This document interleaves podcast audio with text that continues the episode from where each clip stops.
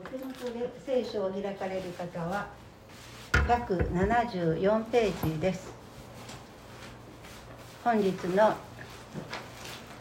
メッセージの聖書箇所ルカの福音書24章36節から43節です。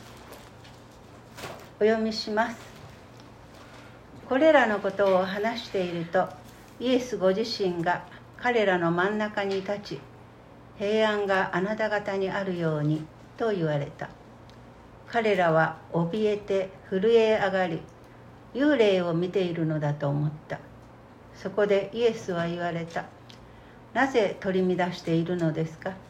どうして心に疑いを抱くのですか？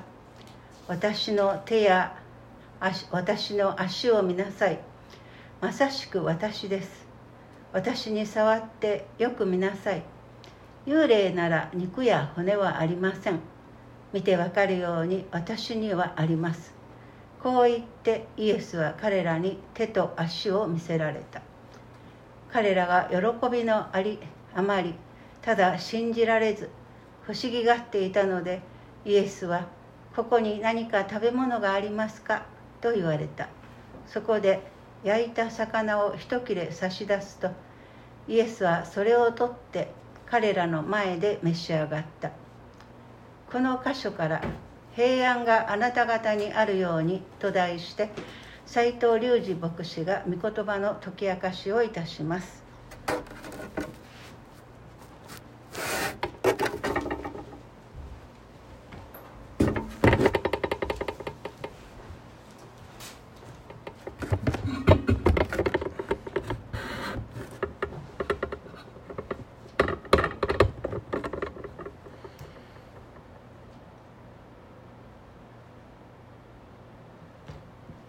皆様こんにちは。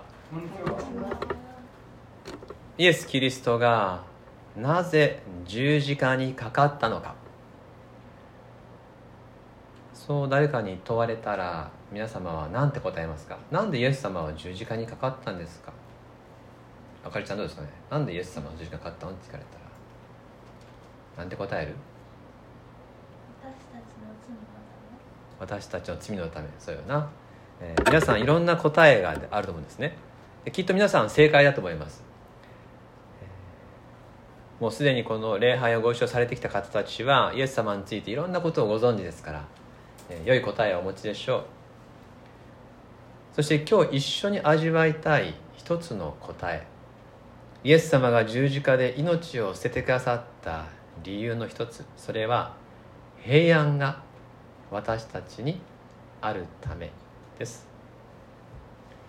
今日の箇所はイエス様が復活をされてついに弟子たちみんなの前に姿を現したその時の記録です。その時にイエス様が最初に弟子たちに話された言葉が36節に記されています。一緒に読みしましょうか。3はい。これらのことを話しているとイエスご自身が彼らの真ん中に立ち平安があなた方にあるようにと言われた。お分かりでしょうか？イエス様が弟子たちの時前についに姿を現した第一声ですよ。記念すべき最初の一言は何だったか？平安があなた方にあるように。この宣言なんですね。イエス様が彼らに一番与えたいものそれが平安です。この平安はこの世界にある平安ではありません。この世の中にある平安っていうのは不確かであったり簡単に消えていく種類の平安ばかりです。でもイエス様が与える平安は本当の平安なくならない平安です。今ね、戦争が起こったりパンデミックが起こったりするとこの違いがはっきりしますね。ああ世の中に本当に明るさなくなった平安がなくなったなと。しかしあ私の中にはイエス様からの平安があるなとこの2つの違いに驚かされるわけであります。イエス様が復活の時に平安があなたとあるようにって高らかに挨拶されたっていうのはつまりイエス様が手がけてきた救いがまさに今完成したからなんです。もう救いの働きが終わった。平安があなたとあるように勝利の宣言ですね。こういうふうにとなんか難しく聞こえるかもしれませんがすなわち簡単に私たちが自分で罪を犯してきたそのために滅びてゆく。そうならないようにイエス様が身代わりに十字架で死んでくださったってことです。その全てが完了しました。イエス様は十字架で本当に死んでくださったんです。そして墓に葬られてしまったんです。完全に死んで3日目に復活した後に今平安があるようにと宣言されています。この平安こそイエス様が私たちに与えたいものです。そして今日も今もイエス様が私たちに与えたいと願っていらっしゃるもの。イエス様が私たちに伝えたいことそれはやはり平安があなた方にあるようになのです。イエス・キリストは私たちのために死んでくださった。なぜそこまでしてくださったのか。どうしてそこまでして私たちに平安を与えたいのか。理由は単純です。私たちを愛しているからです。愛とは平安を与えることです。愛するっていうのは平安を願うことです。愛は常に相手の平安を願います。親は子供に対していろんな思いを持つでしょ。いろんなことを願うでしょう。でも結局本当に願うっていうかですね要は我が子が健康でニコニコしてたらもうそれでいいんじゃないですか？もうそれさえあればもうよくないですか？結局我が子が平安な生涯を送ってくれさえすればそれでいいわけです。これが愛ですよね。愛っていうのは相手が平安のうちに人生を全うすることを願うこと。イエス様は私たちを愛しまた弟子たちも愛しましたから彼らの平安を願う。もう前もってイエス様はこのことをずっとおっしゃってました。あなたたちのために十字架に関わるよと。十字架っていうのは罪の代わりに死ぬことだよ。そして必ず復活するからねと。私は絶対あなたたちを見捨てないからね。そう何度もおっしゃってました。でも弟子たちはそれが悟らず悟れず信じきることができていました。そんなわけでイエス様の墓からイエス様の遺体がなくなったっていう日曜日の朝。やった復活したじゃなかったんですね。誰かがイエス様の遺体を持って行ってしまった。盗まれた。余計望みを失い暗い顔つきになってたわけです。イエス様は愛する者たちが暗い顔つきで生きることを願いません。今日弟子たちの前に姿を現したイエス様は暗い顔つきにならなくていいよ。私が復活したよと。私はいなくなったりしないよ。御言葉が実現したんだよ。あなたの救いが完成したんだよ。もうこれからずっと平安で生きていけばいいんだよ。そのことを今日伝えているわけです。これは凄まじい喜びの宣言。時代の変わり目。あなたに救いが達成されたよ。そういう思いでイエス様は高らかに平安があなたにあるように。そう語っているわけです。しかしこのイエス様の思いと裏腹に37節を見るといまだにイエス様の復活を信じきれないでいる弟子たちの様子が記されています。37節38節をお読みします。彼らは怯えて震え上がり幽霊を見ているのだと思った。そこでイエスは言われた。なぜ取り乱しているのですか？どうして心に疑いを抱くのですか？弟子たちがいるところにイエス様が現れてくださって平安があるようにと喜びの挨拶愛の挨拶をしてくれているのに弟子たちは幽霊だっていうふうに震え上がっている。まあ、こういう弟子たちを見ると安心しませんか？イエスのイエス様の弟子ですらこうなんですよ。イエス様の弟子たちですら私たちと同じで小心者で結構マイナス思考なんですね。いいものを見ても悪く感じちゃうっていう、えー、同じ人間です。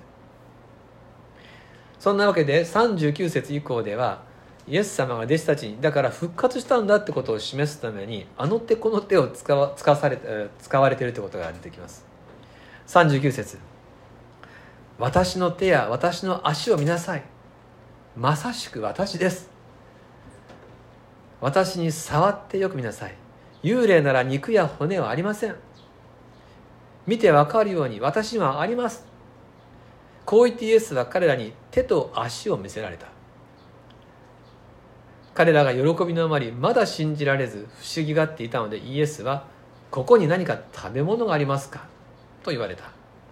そこで焼いた魚を一切れ差し出すとイエスはそれを取って彼らの前で召し上がった。この状況ちょっと想像すると面白いですよね。弟子たちが取り囲んでいる中でみんながドキドキしながら見てる前でイエス様が魚を食べてるむしゃむしゃ食べてると。これで弟子たちが喜んでるっていうね。これで焼いた魚が一切れあったわけですけど、うん、学者っていうのはねちっちゃいことにこだわるんですよね。エルサレムで魚が食べれるのかっていうね山の上にありますからどこの魚なんだっていう議論があるんですけどこれはちゃんとですね旧約聖書にどうやらのツロっていう海の方からはるばる魚の行商があったっていう記述が一節だけあるんですよ。多分そのあの商売の通路がまだあったんだろうということでおそらく海から、えー、釣って持ってこられた魚だろうと。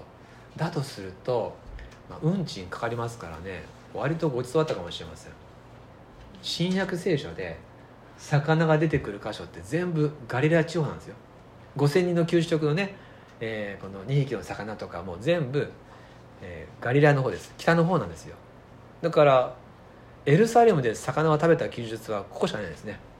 なのでひょっとしたら割とごちそうを出したのかもしれませんがただ弟子たちはみんなガリラヤから出てきた人たちなんですよ。かつてイエス様とガリラヤから出発した頃ガリラヤ地方を一緒に生活した頃はずっとこうやって魚を食べてたんです。イエス様がその時と同じ様子で魚を食べてる。弟子たちはついに納得します。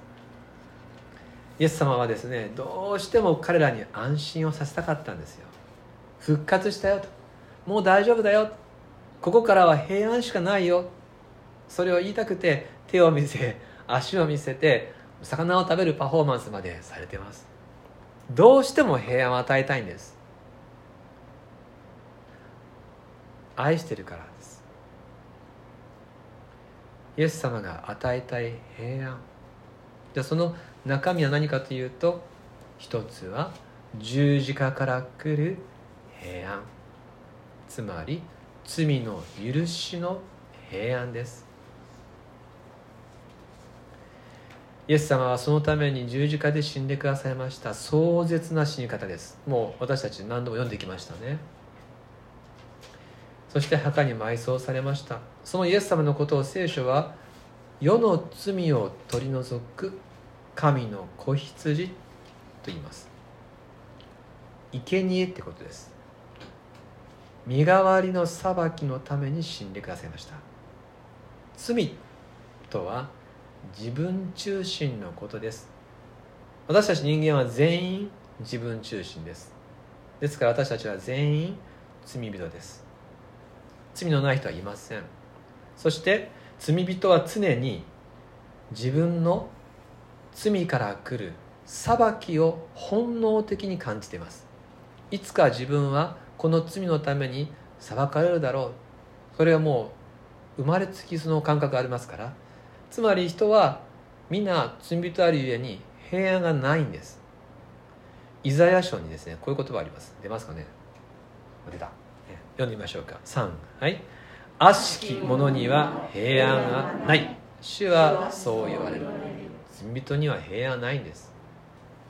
でもその私たちに平安を与えるためにイエス様は私たちの罪を身代わりに背負われました。誰でも人があ私も自分中心です。私も罪人です。それを認めてイエス様の十字架の愛を受け止めるならばその人の罪は許されます。本当に許されるんです。それが十字架の力です。聖書には罪が許されるっていうことについていろんな表現がありますが昨日か一昨日私が朝読んでたらですねこういう表現がありました、えー、イザヤ書44章22節これ前に出ます、えー、お読みしますね。私はあなたの背きを雲のようにあなたの罪を霞のように消し去った。私に帰れ。私があなたをあがなったからだ。ここでは罪が雲の消えていくように霞が晴れるようにって表現されてるんです。高い山に登った方は経験あるかもしれません、まあ、ガスっていうんですけど山の上では雲のことを。包まれるとですねまあ周りは見えないわけですよ。しかもね濃いガスになると、えー、もう何メートル先がもう見えないんですね。危うく崖から落ちる時だとありました。一歩先は見えなくて歩こうと思ってよく見たらですねそこから先は崖っぷちだったんですね。危なかったんですけれども。それぐらいに濃密な濃い霧に包まれることがあります。でそれをしばらく続けるともうずっとこうなんじゃないかという感じがするんですね。この山はもう、えー、永遠にこの真っ白な世界なのかなと思うんですけどなことないんですね。風向きが変わったり気温の上昇などで一気に霧が晴れる時があります。たちまち本当にたちまちに真っ青な空と素晴らしい展望が開けるっていうねそういう経験を何度もしてきました。私たちの努力ではどうしても取り去ることができなかった罪。それが神様の恵みによって全くなかったことにされると。もう蒸発して消えちゃう。そういう許し方を神様はするんだっていうことが聖書の中にいろいろな形で表現されています。罪の許しの平安。これはイエス様の十字架によってのみ与えられる。贖いです。すなわち身代わりの命が支払われた。代価を払われた。そこから来る本当の平安です。私があなたのために死んだよ。私が血を流したよ。我が声を安心しなさい。あなたの罪は許された。イエス様はどうしてもこの平安を私たちに与えたいんです。そしてもう一つイエス様が与えたい平安の中身はさっきは十字架から来る平安でしたがもう一つは復活から来る平安です。すなわち永遠の命。その平安です。人が生まれながらに持っている恐怖それは死ぬことです。人の一生は常に死を恐れながら続きます。人の人生は死ぬことから逃げ続ける選択なんですね。どうしたら死から離れられるかってことばっかり考えて本能的に行動しています。死を恐れる限り心に本当に安らぎはありません。どんなに貯金があったところでどんなに世の人たちから称賛されたところでどんなに業績を誇ったところで死んだら終わりです。死ねば何の意味もありません。最後に私たちを捕まえる絶対的な力。それが死です。しかしイエス様は死から復活されました。ヨハネの福音書11章25節にこう書いてあります。イエスは彼女に言われた。私はよみがえりです。命です。私を信じる者は死んでも生きるのです。イエス様が復活して手を見せ足を見せた。それでも弟子たちが信じきれなかった。それはその理由がですね41節に書いてるんですがその理由は印象的ですよ。こう書いてます。41節。彼らが喜びのあまりまだ信じられず。これはね信じていいのかどうかっていうぐらい素晴らしすぎることだったんです。えこれ信じるってことは死んでも生きるってことなんですよ。人がずっと恐れてきた死が乗り越えられたっていうこと。弟子たちのそれまでの常識では死が絶対だったんです。死んだら終わりだったんです。死んだら永遠にお別れだったんですがでもイエス様が復活したってことは死が絶対でなくて死は乗り越えられるってことをイエス様が示されている。そしてイエス様を信じる人は誰でも同じように復活するっていうことが宣言されているわけです。もしこれが本当ならばもしイエス様が復活されていて私たちに平安があるようにっておっしゃってるんだとするならば人はもう死から逃げるための人生じゃなくなるんです。日々を死なないために消費するのではなくて死なないための生活じゃなくて今を喜んで生きるために生活できるんです。天での復活があるから死は恐怖ではない、まあ、怖いですけどね。でも死を恐れるために生きなくていい。今を生きるために生きる。これがイエス様が与えたい本当の平安なんです。罪から来る裁きを恐れて生きるんじゃない。死ぬことを恐れて生きるんじゃないって。私と共に今を生きることができる。主の前を私自身で生きれるっていう。この平安これは世の中にはない平安ですね。そういう思いで36節が語られた。もう一遍36節一緒に見しましょうか。3はい。これらのことを話しているとイエスご自身が彼らの真ん中に立ち平安があなた方にあるようにと言われた。イエス様が与えてくださる本当の平安を私たちも豊かに味わって生きてまいりましょう。先ほどの証の中でもね平安っていう言葉がしっかりと告白されてました。平安を受けて生きる上で一つだけ大切なポイントがあります。ちょっとですねこの復活の出来事の今まで読んできたところ記憶をたどって振り返ってみたいんですが最初に復活の知らせが伝えられた時は女の弟子たちでしたね。その女の弟子たちに見つかいがこう言ってます。ルカの福音書24章の6節からお読みしますね。ここにはおられません。よみがえられたのです。まだガリラヤにおられた頃主がお話になったことを思い出しなさい。人の子は必ず罪人たちの手に引き渡され十字架につけられ3日目によみがえると言われたでしょう。彼女たちはイエスの言葉を思い出した。ここで強調されたのはですね言葉なんですよ。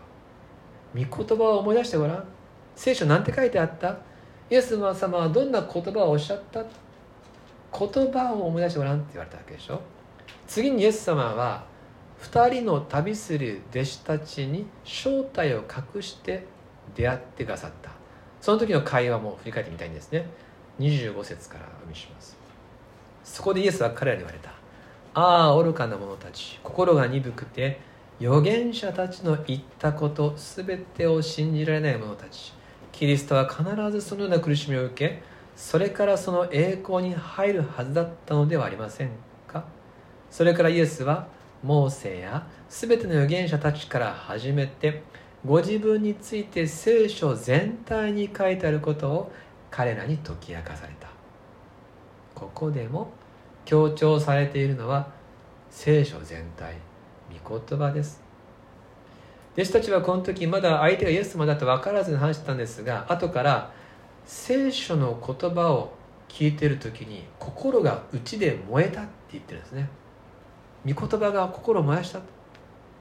そしてこの女の弟子たちがエルサレムに報告しに行き2人の弟子たちがエルサレムに行って報告をしてその報告がなされていたあ本当にイエス様復活されたんだってことを話されていたその現場っていうのが今日の36節なんですね。これらのことを話していると。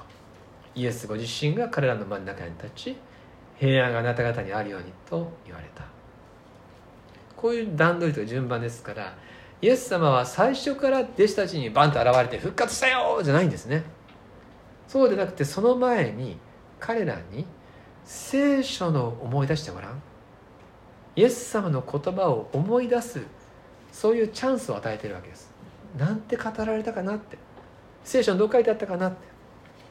そして確かに御言葉がそう言っているなっていうことを信じる心の土台を弟子たちに持たせてからついに姿を現してるんです。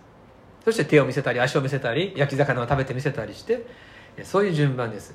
つまり信仰の基礎は御言葉なんです。本当の平安の基盤は御言葉だということです。なぜでしょうか？なぜイエス様はまず御言葉だよっていうことを先に示してそれから現れたのか？それは御言葉は変わらないからです。言葉っていうのは一度書き記されたらもう変わらないでしょ？また私たちの心に刻まれた言葉は変わりません。いつまでも古びずに残ります。御言葉を土台にする平安はいつまでも続くんです。私たちの感覚ではそれはですね違うんですよ。私たちは好感があるんです。確かなのはね目で見ることだと。目で見ないと信じんぞと。目で見るものが確かだと思います。そしてもう一つは私たちの気持ちを大事にするんですよ。自分が納得するかどうか。自分の気持ちにぴったりくるかどうか。この自分の目で見るっていうのと自分の気持ちでっていうことの2つを私たちはとても重視します。しかしこの2つはとても当てにならないものなんです。目で見たっていう記憶もね実は後から結構記憶が変わっちゃうんですよね、えー、私のですねあの姪っ子がいるんですけれども姪っ子にですねあなた幼稚園の時こうだったよって話をよくするんですよ。面白い話があってですねそのエピソードをするわけです。私にキッチンタイマーを投げつけたっていう話あるんですけどもそれをあまりしてるうちに姪っ子はですねもう分からなくなったんですって。自分がそれを覚えてるのか言われたのでそういうふうに思うようになったのか。もうとにかく自分の中ではありありと情景が思い浮かんじゃうそうです。こういうことってみんなあるんですよ。自分が見たものが後から自分の気持ちが変わって編集されてしまう。もしくは人から言われた情報で上書きされるってことはよくあります。私たちの視覚で見た記憶って実はとっても曖昧なんですよ。後から変わります。ですから警察なんかでもね目撃証言なんて言っても実はですねなんかそう言われてるうちにそう見た気がしてきたみたいなことで証言しちゃうってことはよくあるっていうことが指摘されています。目で見たものっていうのは後から簡単に編集されて当てになりません。また私たちの気持ちっていうのもこれも本当に当てにならずに現実とは逆の気持ちを持つことって私たちよくあるんですね。思い込みですね。そう思い込んでいて後から全く違ったってことがよくあります。ですから私たち人間が重視する自分で見るかどうか自分の気持ちがぴったりくるかどうかっていうのは誠に当てになりません。しかし言葉は変わらないんです。